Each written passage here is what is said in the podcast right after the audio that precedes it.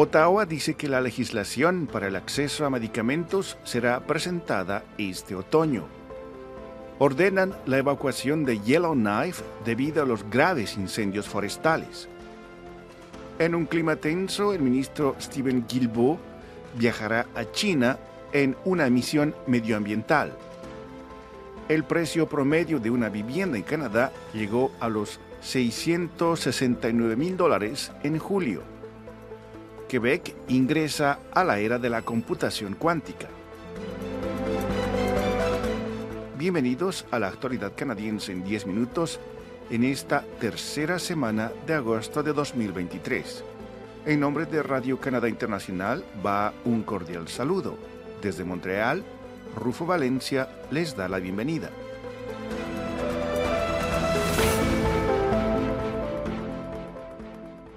Mark Holland, el nuevo ministro de Salud de Canadá, dijo que la legislación para implementar un programa universal de acceso a los medicamentos será presentada este otoño.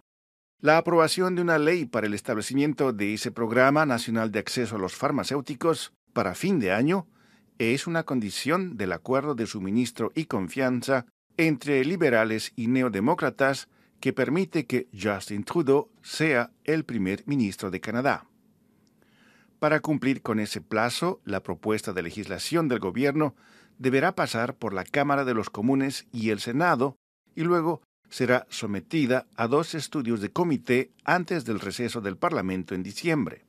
El ministro federal de Salud, Mark Holland, dijo a la prensa que las conversaciones están en curso y que planea presentar un proyecto de ley cuando la Cámara de los Comunes reanude sus sesiones tras la pausa del verano.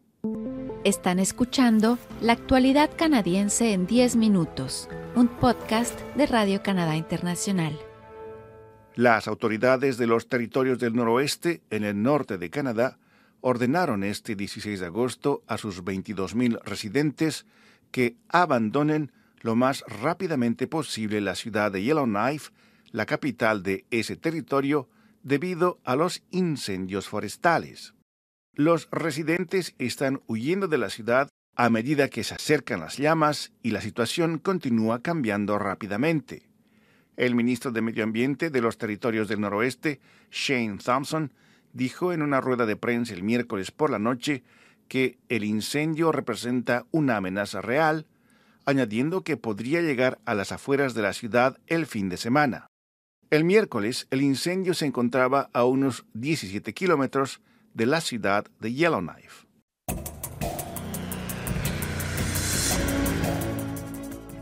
En medio de tensiones entre Ottawa y Beijing y mientras el gobierno canadiense se prepara a lanzar una investigación pública independiente sobre la interferencia china en los asuntos canadienses, el ministro federal del Medio Ambiente, Stephen Guilbeault, viajará a China en una compleja misión diplomática.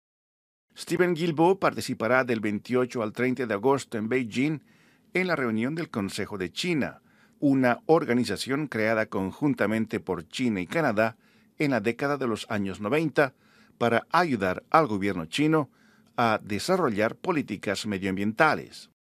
Para el ministro Guilbeault, el encuentro es un punto de partida prometedor para restablecer las relaciones entre Ottawa y Beijing.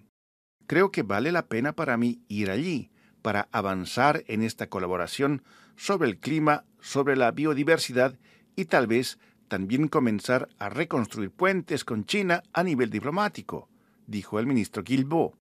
A pesar de las acusaciones de interferencia china en las elecciones canadienses, las campañas de intimidación y desinformación de Beijing contra los funcionarios electos canadienses y la expulsión de diplomáticos de ambos lados, el ministro Guilbeault afirmó que la magnitud de la crisis climática requiere trabajar con China, que es el mayor emisor de gases de efecto invernadero en el mundo. Esta es La actualidad canadiense en 10 minutos, un podcast de Radio Canadá Internacional. En Canadá, las ventas de viviendas en julio de este año registraron el mayor aumento interanual de precios en más de dos años, pero cambiaron poco desde junio, informó este 15 de agosto la Asociación Canadiense de Bienes Raíces.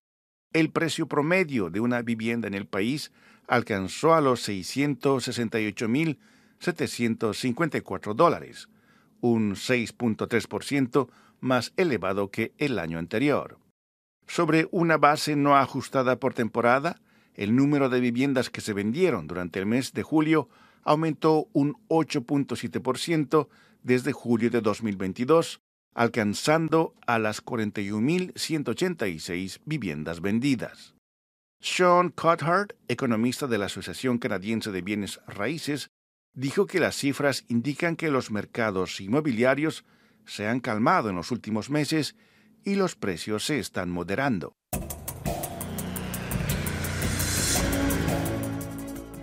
La Monarch, una computadora cuántica universal, fue diseñada y construida por la compañía Anion Systems en la provincia de Quebec.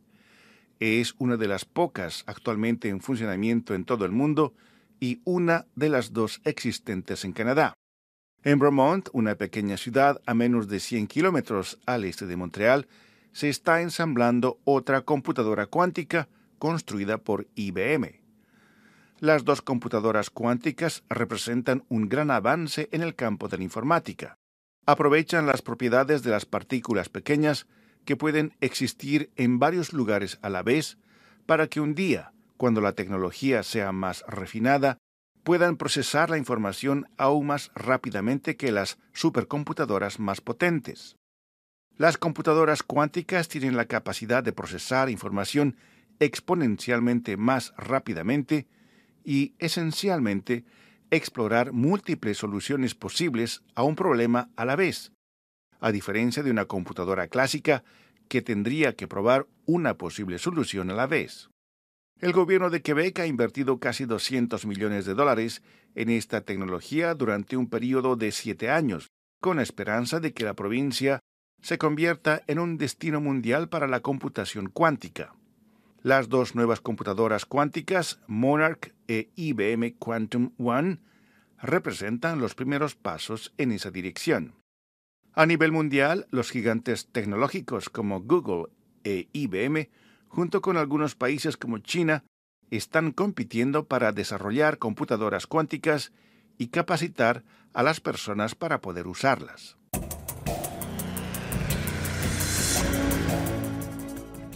A continuación, nuestra colega Paloma Martínez nos da algunos detalles sobre los temas explorados esta semana. Bienvenida, Paloma. Hola Rufo, ¿qué tal? Como siempre, muy contenta de estar aquí contigo en el podcast y con nuestros y nuestras seguidores y seguidoras. Esta semana les propongo dos reportajes. El primero tiene que ver con un reciente estudio que publicaron en la Universidad Metropolitana de Toronto, en el que se analizan cifras que muestran que en esa provincia, que es la más grande del país, las niñas y niños latino-canadienses y sus familias son 2.3 veces más investigados por denuncias de abuso o maltrato que sus contrapartes de la sociedad mayoritaria. En pocas palabras, están sobre representados. Verónica Escobar, una de las investigadoras, explica cuáles son sus teorías alrededor de esta sobrerepresentación de los niños en el sistema de bienestar y protección de la infancia de Ontario. ¿Por qué estos números? ¿Qué realmente está pasando? ¿Es, es el sistema que hay racismo? ¿Es realmente que nuestras comunidades tenemos problemas así como familiares que no se está resolviendo? Yo pienso que es un problema sistémico. Para mí es más la percepción de los latinos acá en Canadá. La policía y las escuelas son los que están reportando nuestras familias que están diciendo estos niños están haciendo abusados. Era la voz de Verónica Escobar Olivo. Y el otro tema que les presento tiene que ver con horticultura. Les hablo de tres huertos indígenas en Vancouver que trabajan bajo los conceptos de la comida como medicina y de las plantas como ejes del conocimiento indígena y de la relación entre humanos y naturaleza. Conversamos, entre otros, con el doctor Eduardo Jovel, un maya pipil de origen salvadoreño, que está coordinando el huerto llamado Huitzitutum, que significa el lugar donde crecemos. Escuchemos a Eduardo Jovel. Entonces, un jardín como el nuestro es un ejemplo de cómo proveemos acceso a, un lugar que es ah, para implementar prácticas, maneras de vivir, el vivir indígena, ¿no? O sea, que incluye las ceremonias, el acceso a plantas medicinales, las fiestas, ¿no? compartir las, las, comidas juntos y, y también crear un sentimiento de comunidad. Y esto es todo por mi parte, Rufo. Muchas gracias. Hasta la próxima. Muchas gracias, Paloma. Aquí llegamos al final de la actualidad canadiense en 10 minutos, un podcast semanal de Radio Canadá Internacional. Desde Montreal, Canadá, Rufo Valencia les agradece por su atención y será hasta la próxima semana.